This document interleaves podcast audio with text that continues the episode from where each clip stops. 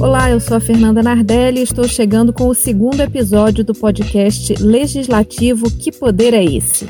Uma produção Rádio Senado. Nesta primeira temporada, estamos conversando sobre os princípios do processo legislativo.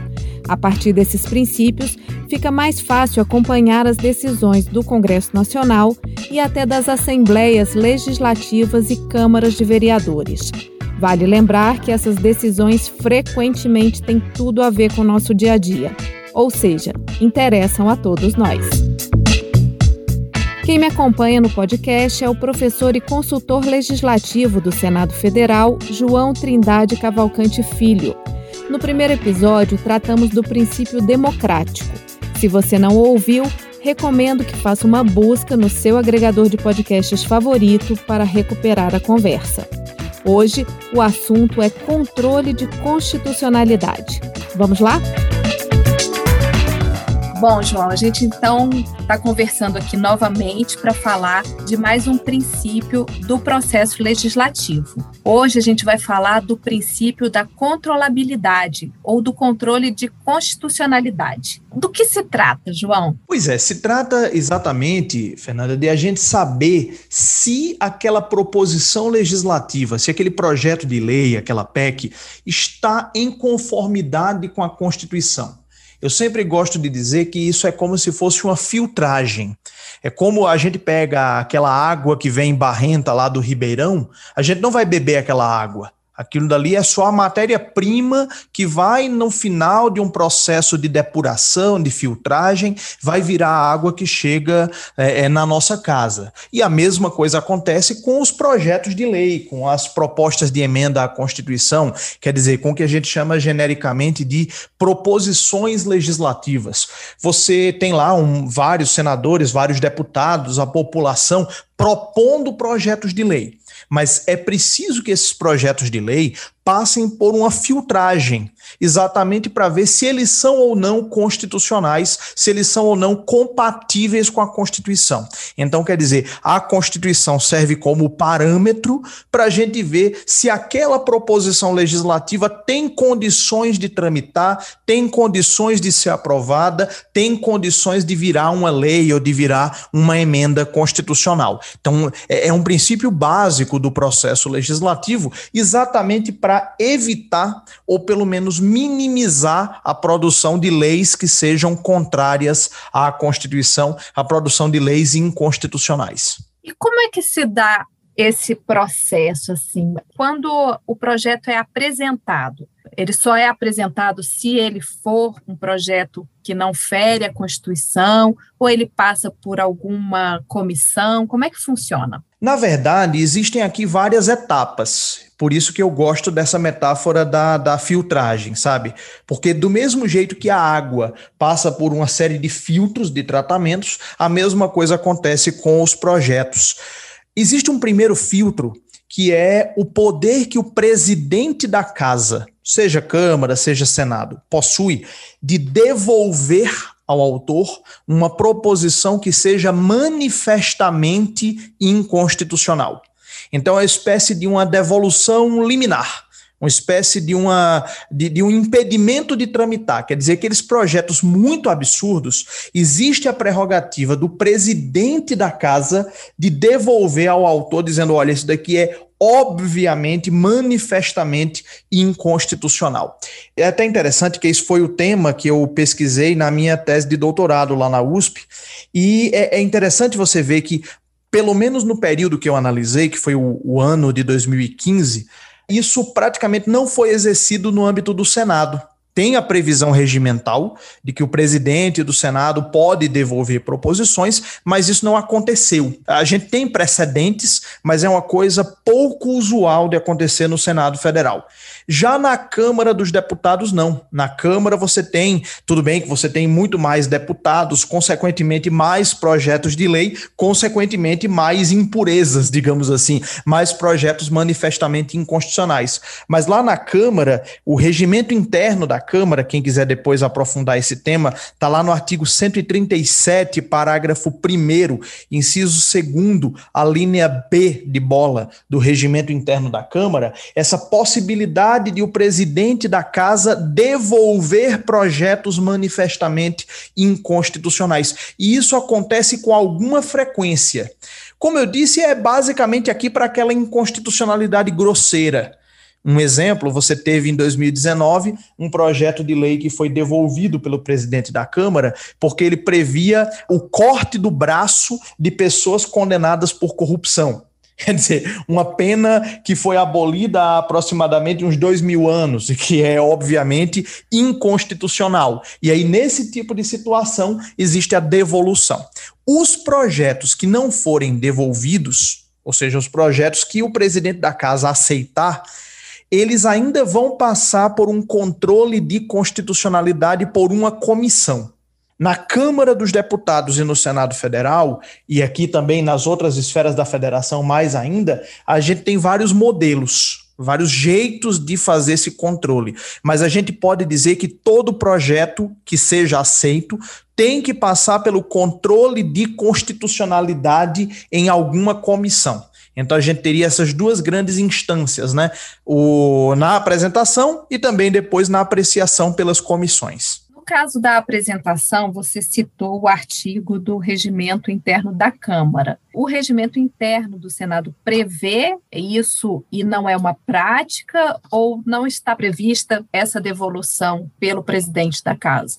No Senado existe essa previsão, mas talvez pelo fato dela não ser tão clara, não ser tão direta, quanto acontece na Câmara dos Deputados, isso não é exercido, vamos dizer assim, isso não é tão comum de exercer. No regimento interno do Senado, está lá no artigo 48, inciso 11, e ele vai dizer que é prerrogativa do presidente impugnar as proposições que lhe pareçam contrárias à Constituição.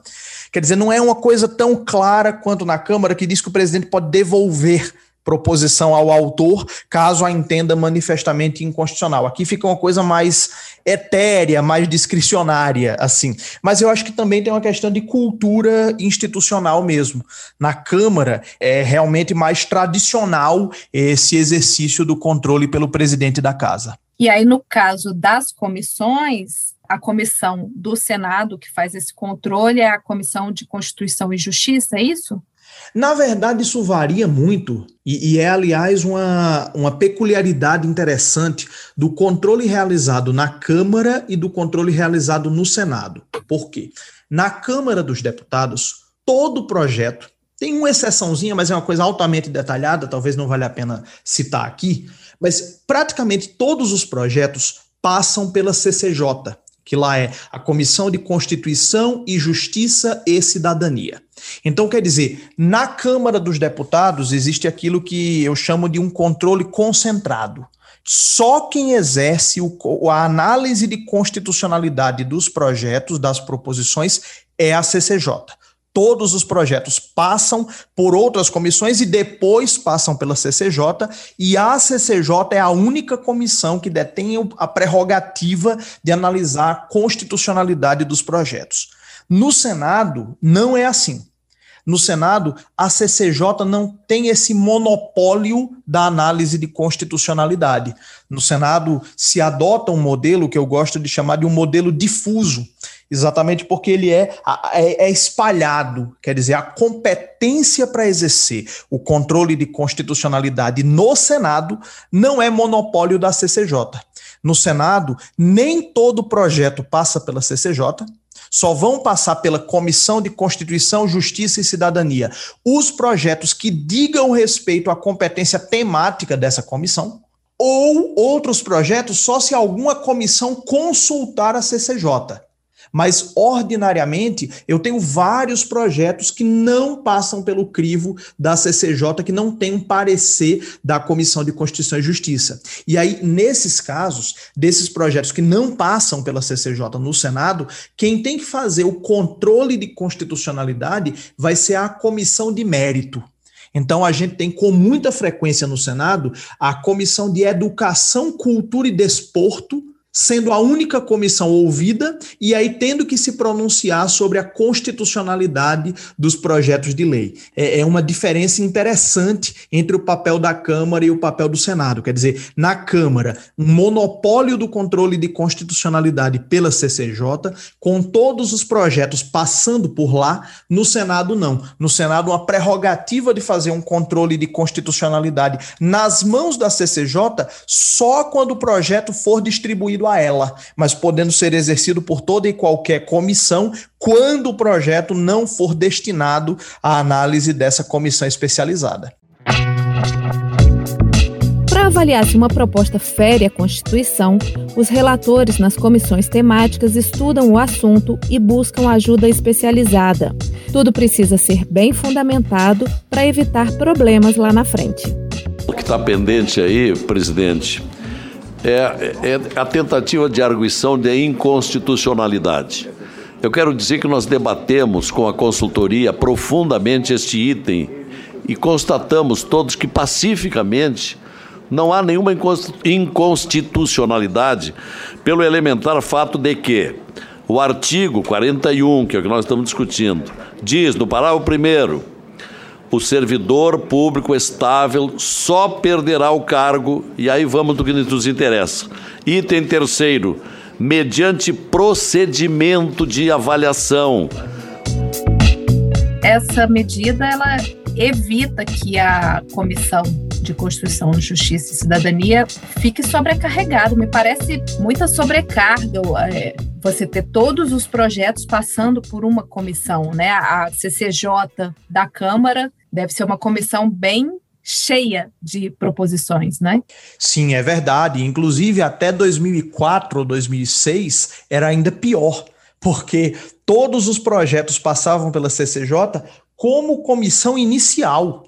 Quer dizer, ela era ouvida no começo de tudo. E aí realmente a sobrecarga era imensa e muitas vezes a CCJ se manifestava sobre a constitucionalidade de um projeto que depois era alterado substancialmente nas comissões de mérito. E aí houve essa reforma do regimento da Câmara, não me recordo se 2004 ou 2006, mas certamente em meados da década de 2000, para que a CCJ fosse a última comissão a ser ouvida.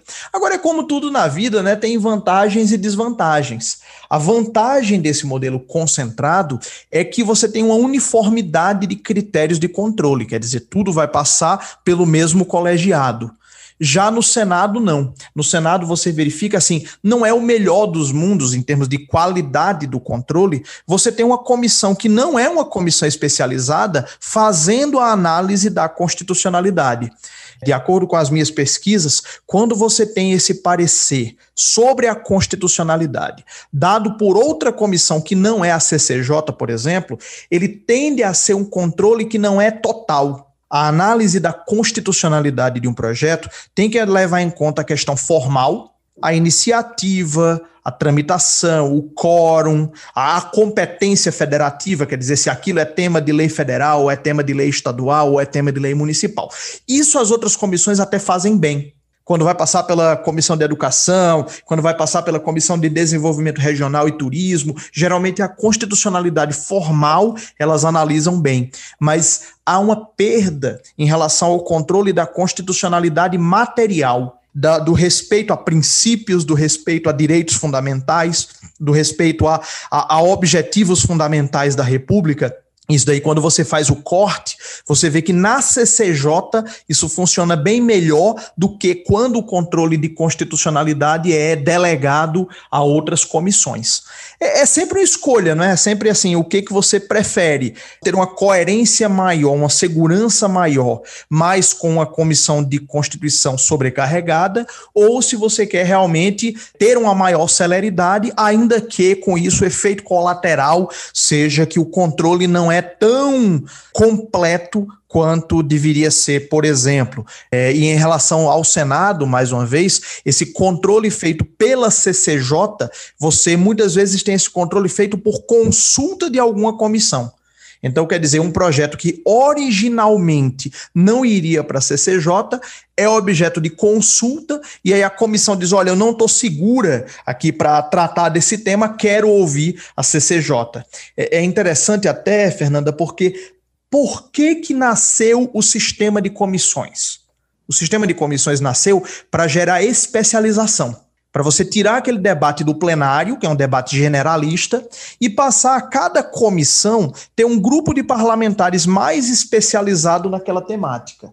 Então, em princípio, parece um pouco um contrassenso você atribuir a análise de constitucionalidade a uma comissão que não é especializada nisso. Se o papel das comissões é exatamente o papel de ser um colegiado especializado. Mas talvez o que tenha levado Senado e Câmara a trilharem caminhos diferentes foi exatamente esse risco que você colocou, o risco de sobrecarga da CCJ. E realmente, quando você analisa os projetos de lei apreciados pela CCJ da Câmara, você vê que tem muita coisa que é arquivada sem chegar a ter um parecer da CCJ, exatamente por essa sobrecarga que você citou. Você falou de uma filtragem, né? Você fez uma comparação com a filtragem. Então, vamos lá. A gente já passou por duas etapas na tramitação dessas propostas e vamos dizer que a proposta, o projeto passe pela comissão, passe pelas comissões e que ele tenha algum problema ali de constitucionalidade. Isso ainda pode ser detectado antes desse projeto virar lei? Isso pode ser detectado sim, existem esses mecanismos. Notadamente, antes de o projeto virar lei, a gente ainda tem o momento do, da consulta ao Poder Executivo, né, da consulta ao presidente da República, mediante sanção ou veto. Quando o projeto de lei ele é aprovado em definitivo por ambas as casas do Congresso, pensando aqui na esfera federal, né, quando ele é aprovado em definitivo pela Assembleia, no caso estadual, etc., esse projeto é encaminhado ao chefe do executivo, presidente, governador, prefeito, que vai ter o prazo de 15 dias úteis para decidir se sanciona o projeto ou se o veta, se impede que o projeto vire lei. E aí, esse veto segundo o artigo 66, parágrafo 1 da Constituição, esse veto pode acontecer por motivação política. O chefe do executivo diz: Eu não concordo com esse projeto, acho que esse projeto é ruim quanto ao mérito. Mas pode também acontecer por questão jurídica, que é exatamente a situação de o chefe do executivo entender que aquele projeto é inconstitucional. E aí a gente tem aquilo que os estudiosos chamam de veto jurídico. Então, quer dizer, ainda durante o processo legislativo, já não mais na fase parlamentar, mas na fase do poder executivo, existe esse controle pelo presidente da República. Então, a gente tem mecanismos sucessivos, né? Mecanismos dentro do legislativo a devolução, a possibilidade de devolução do projeto pelo presidente da casa, a manifestação das comissões e mecanismos fora do legislativo, já na fase executiva da tramitação, mas antes de o projeto virar lei. Aí você tem o momento da sanção ou veto pelo presidente. O presidente Jair Bolsonaro vetou o projeto de lei que permitiria a contratação de advogados e contadores sem licitação. O governo considerou que a proposta seria inconstitucional, mas o Congresso Nacional pode derrubar o veto. E é até interessante porque no Brasil esse poder das comissões, esse poder de filtragem pelas comissões é muito mais intenso do que no direito comparado. Se você for pegar assim outros países que têm alguma é, situação parecida com a do Brasil. Você vai encontrar ali Portugal, vai encontrar um pouco Estados Unidos, vai encontrar Finlândia também, com uma comissão de assuntos constitucionais que pode apontar inconstitucionalidades no projeto. Mas, em geral, elas podem, no máximo, ou apontar uma inconstitucionalidade, que é o caso da Comissão de Assuntos Constitucionais, Direitos, Liberdades e Garantias da Assembleia da República Portuguesa, ou elas podem propor emendas, propor um remodelamento da proposição, que é o caso da Comissão de Assuntos Constitucionais da Finlândia. Eu quis entender como funciona esse controle de constitucionalidade em outros países e acabei chegando a uma notícia do parlamento português. Lá, a Comissão de Assuntos Constitucionais, Direitos, Liberdades e Garantias considerou inconstitucional uma proposta do partido Chega de castração química a pedófilos. Com a decisão, os deputados nem começaram a discutir o texto, medida criticada pelo autor do projeto. Não há nenhuma razão no mundo para que isto não chegue a plenário. Os partidos têm é que ter a coragem de dizer se votam a favor ou se votam contra. Não podem dizer que, bom, eh, isto é inconstitucional, não nos vamos pronunciar. O tempo disso já acabou. As pessoas têm que saber se são contra ou se são a favor. E o que está a acontecer aqui é um conluio inadmissível. Portanto, nós não podemos ter aqui uma espécie de filtro a meio que diz, bom, isto é inconstitucional, não se pode discutir. É ao plenário que cabe votar e é ao Tribunal Constitucional que caberá um dia decidir se isto é constitucional ou se é inconstitucional. Mas no Brasil, não. No Brasil, as comissões têm um poder muito grande, que é o poder de arquivar a proposição, que é o poder de dizer não ao projeto. Nos termos do artigo 54 do Regimento Interno da Câmara e do artigo 101, parágrafo 1 do Regimento Interno do Senado, uma proposição que seja considerada inconstitucional pela CCJ é imediatamente arquivada. É um poder muito grande para a comissão.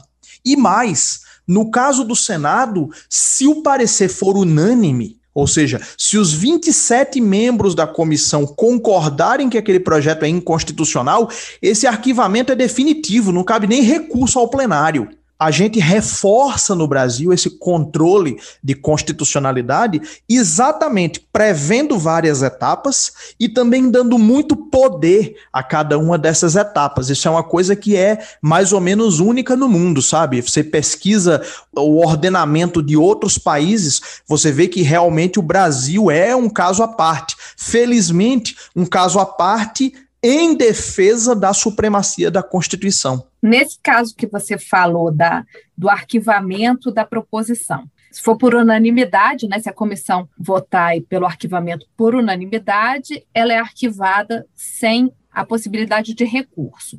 E como que fica no caso de não ser unânime essa decisão? E a outra dúvida que me ocorreu aqui, quando você arquiva essa proposição, ela pode ser reapresentada em quanto tempo? Um outro parlamentar pode reapresentar? Como é que funciona? Pois é, em relação ao parecer da CCJ, do Senado, que seja pela inconstitucionalidade do projeto, mas que não seja unânime, ou seja, se tiver algum voto em separado, algum voto divergente daquele parecer, aí cabe recurso ao plenário, porque o plenário ele é o órgão máximo de cada casa, é o órgão formado pela totalidade dos membros daquela casa. Aí cabe recurso ao plenário para que você rediscuta no plenário se aquele projeto é ou não é constitucional. Em geral, isso existe tanto na Câmara quanto no Senado. A diferença aqui técnica é que na Câmara cabe recurso ao plenário da decisão da CCJ. No Senado, cabe recurso ao plenário da decisão da CCJ exceto se o parecer for unânime. A contrário senso, pensando em sentido reverso, só cabe recurso ao plenário se houver algum voto divergente. Mas, em geral, esse recurso, embora seja cabível, ele é, tem muito pouca efetividade. Do ponto de vista prático, mesmo que caiba recurso, quando a CCJ diz que o projeto é inconstitucional, ele praticamente está morto, ele praticamente está arquivado. Às vezes, juridicamente, ele já está arquivado em definitivo, às vezes ele está arquivado, mas cabe recurso, mas esse é aquele recurso que assim é, é, é difícil de ganhar, sabe? É difícil de reverter no plenário. E aí, nesse caso, sendo o projeto arquivado em definitivo, ou porque foi a decisão da CCJ e não cabe recurso, ou porque foi a decisão da CCJ, houve recurso, mas o plenário não reverteu, havendo o arquivamento indefinitivo, incide um princípio constitucional, que é o princípio da irrepetibilidade, que está lá no artigo 67 da Constituição Federal. Segundo esse princípio, os projetos rejeitados e esse é um caso de rejeição, né? É um caso de rejeição em sentido amplo, a rejeição por inconstitucionalidade. Havendo essa rejeição, o projeto então não pode ser reapresentado, não pode ser reapresentado outro projeto igual na mesma sessão legislativa, ou seja, no mesmo ano parlamentar o parlamentar que queira insistir naquele projeto, ou vai ter que esperar o próximo ano parlamentar então, se foi rejeitado em 2022, vai ter que esperar 2023 chegar. ou ainda tem uma saída, ele pode reapresentar o projeto no mesmo ano em que aquele projeto foi rejeitado, mas aí com a, a necessidade de apoio da maioria absoluta de qualquer das casas, ou seja, ele vai ter que suar, vai ter que realmente queimar as pestanas para conseguir a assinatura de metade metade, de mais da metade dos membros, ou da Câmara ou do Senado, para reapresentar aquele projeto na mesma sessão legislativa, no mesmo ano parlamentar. Então, em resumo, o projeto arquivado em definitivo, por ser considerado inconstitucional, é considerado um projeto rejeitado. E aí vai se submeter ao princípio constitucional da irrepetibilidade, lá do artigo 67 da Constituição. Seria mais fácil para esse parlamentar ele buscar adequar, consertar esses, esses vícios aí de inconstitucionalidade, né? Alguma coisa assim, do que buscar o apoio dessa maioria para poder reapresentar, né? Isso, e até porque as CCJs, tanto da Câmara quanto do Senado, embora tenham um poder muito grande, elas naturalmente exercem um controle que eu vou dizer que é um controle minimalista. Ou seja, elas tiram as inconstitucionalidades grosseiras. Aquilo que é de duvidosa constitucionalidade, aquilo que, olha, aqui está numa zona cinzenta, em geral você deixa passar. Quer dizer, em geral você vai ter outras etapas, como a gente ouve muito na prática. Olha, na dúvida, deixa o Supremo dizer que é inconstitucional. Na dúvida, não vamos tolher nossa criatividade. Nós somos legisladores exatamente para exercer essa criatividade, entende? Para exercer a, a, inovação. E aí, naturalmente, vai entrar em algumas zonas cinzentas. Então, é, é, é natural até que isso aconteça dessa maneira. É dentro daquela filtragem, daquelas etapas da filtragem da água, esse é o primeiro filtro, sabe? Aquela peneira mais grossa que você vai tirar o galho, vai tirar o barro, vai tirar as folhas, mas você não vai ainda exercer um controle muito fino, muito sensível daquilo que ainda vai passar pela sanção ou veto e lá na frente, se se tornar lei, poderá vir a ser questionado judicialmente. Então, assim, quando o projeto é declarado inconstitucional, é considerado inconstitucional pelas comissões, é muito difícil o parlamentar insistir naquilo. É quase como como assim, existe a possibilidade jurídica, mas é quase como dar murro em ponta de faca. Até porque, quando dá para salvar alguma coisa, as CCJs ainda podem fazer a chamada emenda saneadora. Quando, por exemplo, você tem um projeto em que alguns dispositivos são inconstitucionais, você pode fazer uma emenda supressiva. Você pode fazer uma emenda para tirar aqueles pedaços inconstitucionais e salvar o restante. Então, quando nem isso é possível, isso está previsto expressamente no regimento do Senado, no artigo 101, parágrafo 2, mas isso é possível também na Câmara dos Deputados. Mas quando nem isso é possível, quando o caso é de arquivamento total da proposição, é, é muito difícil que realmente o parlamentar vá insistir naquilo. E no caso do veto, você falou do veto né, por essa questão de inconstitucionalidade, essa questão jurídica. A gente sabe que o Congresso Nacional pode derrubar o veto do executivo. Mas nesse caso, assim, quando esse veto tiver essa justificativa de que o projeto está sendo vetado, deixou de virar lei porque é um projeto inconstitucional. Mesmo assim, o Congresso tem essa, esse poder de derrubar esse veto e manter a lei? Essa é uma excelente pergunta, Fernanda, e que é, realmente é, é, tira o sono de muita gente, mas a, a resposta é afirmativa. O, o, Congresso Nacional, mesmo no caso de veto jurídico, mesmo no caso de veto por inconstitucionalidade, o Congresso Nacional pode derrubar o veto presidencial, pode rejeitar o projeto, ou rejeitar o veto, desculpe, e pode então dizer que aquele projeto vai virar lei mesmo contra a vontade do presidente. Isso deriva de três razões. Uma razão pragmática. A Constituição não faz diferença entre veto por razão política e veto por razão jurídica. A tramitação em ambos os casos é a mesma. Segunda razão, uma razão, vamos dizer assim, de ordem de separação de poderes. A função legislativa, a função de produzir leis, é uma função originariamente, prioritariamente, tipicamente do legislativo. Então, quem tem que dar a palavra final sobre se um projeto vira lei ou não é o poder legislativo, nem que seja contrariando a vontade do presidente, apesar de ser importante lembrar que para contrariar a vontade presidencial, para derrubar o veto, é preciso um quórum maior, geralmente, do que o quórum de aprovar projetos. É o quórum de, de, que é exigido, que é de maioria absoluta enquanto que a aprovação da maioria dos projetos exige a chamada maioria simples. Mas ainda tem uma terceira questão. Quando o presidente veta o projeto por entender que ele é inconstitucional, ele está dizendo que ele, presidente, acha que o projeto é inconstitucional. Nada garante que essa leitura do presidente esteja correta, esteja adequada. Então, nesse caso, o Congresso pode simplesmente discordar da leitura presidencial, dizer, não, essa interpretação que você está dando para esse artigo aqui é excessiva. Eu entendo que você considere isso inconstitucional, mas eu, legislativo, quero pagar para ver. Eu quero ver o que, que o judiciário vai achar disso daqui. Então, existe essa possibilidade, sim. Já, inclusive, houve várias vezes vetos presidenciais por razão jurídica, rejeitados pelo Congresso Nacional. Alguns depois invalidados no Judiciário, quer dizer, alguns projetos depois o Judiciário deu razão ao Executivo, outros tantos que o Judiciário disse que o Legislativo é que estava certo mesmo. Quando a gente acompanha as discussões no Congresso Nacional, é muito comum ouvir argumentos relacionados à constitucionalidade das propostas nas diversas fases da tramitação, inclusive na última oportunidade de intervenção do Legislativo, que é a análise dos vetos da Presidência da República. Na votação, o líder do governo no Senado, Fernando Bezerra Coelho, do MDB de Pernambuco, alertou para um entendimento de que a derrubada do veto é inconstitucional por falta de receitas para bancar os gastos de 4 bilhões e 900 milhões de reais.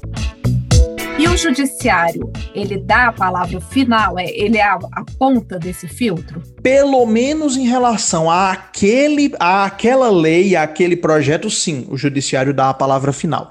Tem vários estudiosos que falam hoje que não existe palavra final, não existe última palavra, porque mesmo quando o judiciário declara a inconstitucionalidade de uma lei, nada impede que no dia seguinte o legislativo reitere aquela lei, o legislativo produza de novo aquela lei e fique nesse jogo de gato e rato, sabe? Então, assim, do ponto de vista do tema em si, termina que não existe palavra final, é quase um ciclo até você chegar em alguma convergência entre os poderes. Mas do ponto de vista daquela proposição, daquela lei específica, sim. Quando o judiciário diz que aquilo é inconstitucional e o controle feito pelo judiciário é um controle geralmente realizado após a tramitação, após a conclusão do processo legislativo, aí realmente aquilo dali acaba. Em relação àquele projeto, àquela lei, aquilo é o ponto final ainda falando da, do papel do judiciário, né? Ele analisa a constitucionalidade depois que o projeto já se transformou em lei. Ele precisa ser provocado para isso, porque a gente ouve muito, né, falar assim, ah, que entraram com uma ação, uma ADI, né, uma ação direta de inconstitucionalidade, e que aí sim o Supremo se manifestou. Ele precisa, o judiciário precisa ser provocado para fazer essas manifestações? Sim, em relação ao controle de constitucionalidade, inclusive a resposta é sempre.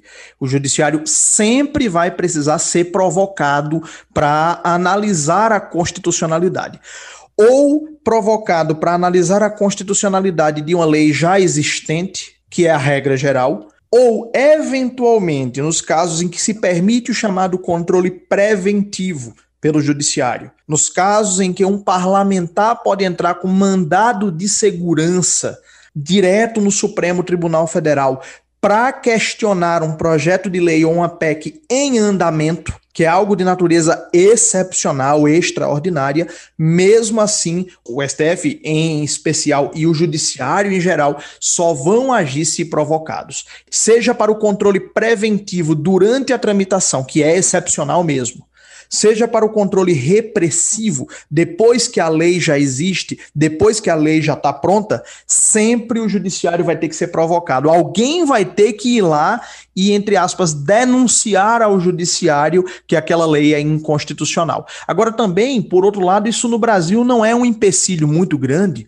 porque no Brasil a gente tem um rol imenso de pessoas que podem provocar o judiciário. Então, você pega, por exemplo, qualquer partido político com representação no Congresso, qualquer partido que tenha um deputado ou um senador já pode ir lá e bater na porta do Supremo alegando que acha que determinada lei é inconstitucional. O Brasil é um dos países no mundo que mais permite esse acesso ao judiciário, consequentemente, um dos países que mais judicializa essas questões do processo legislativo.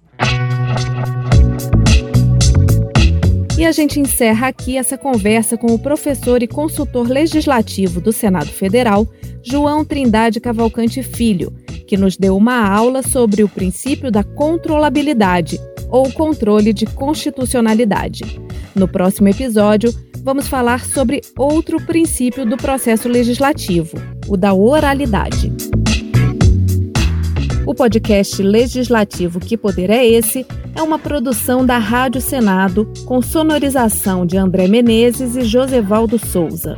Hoje, usamos trechos de reportagens da Rádio Senado e de reuniões de comissões do Senado Federal, além da declaração do deputado português André Ventura.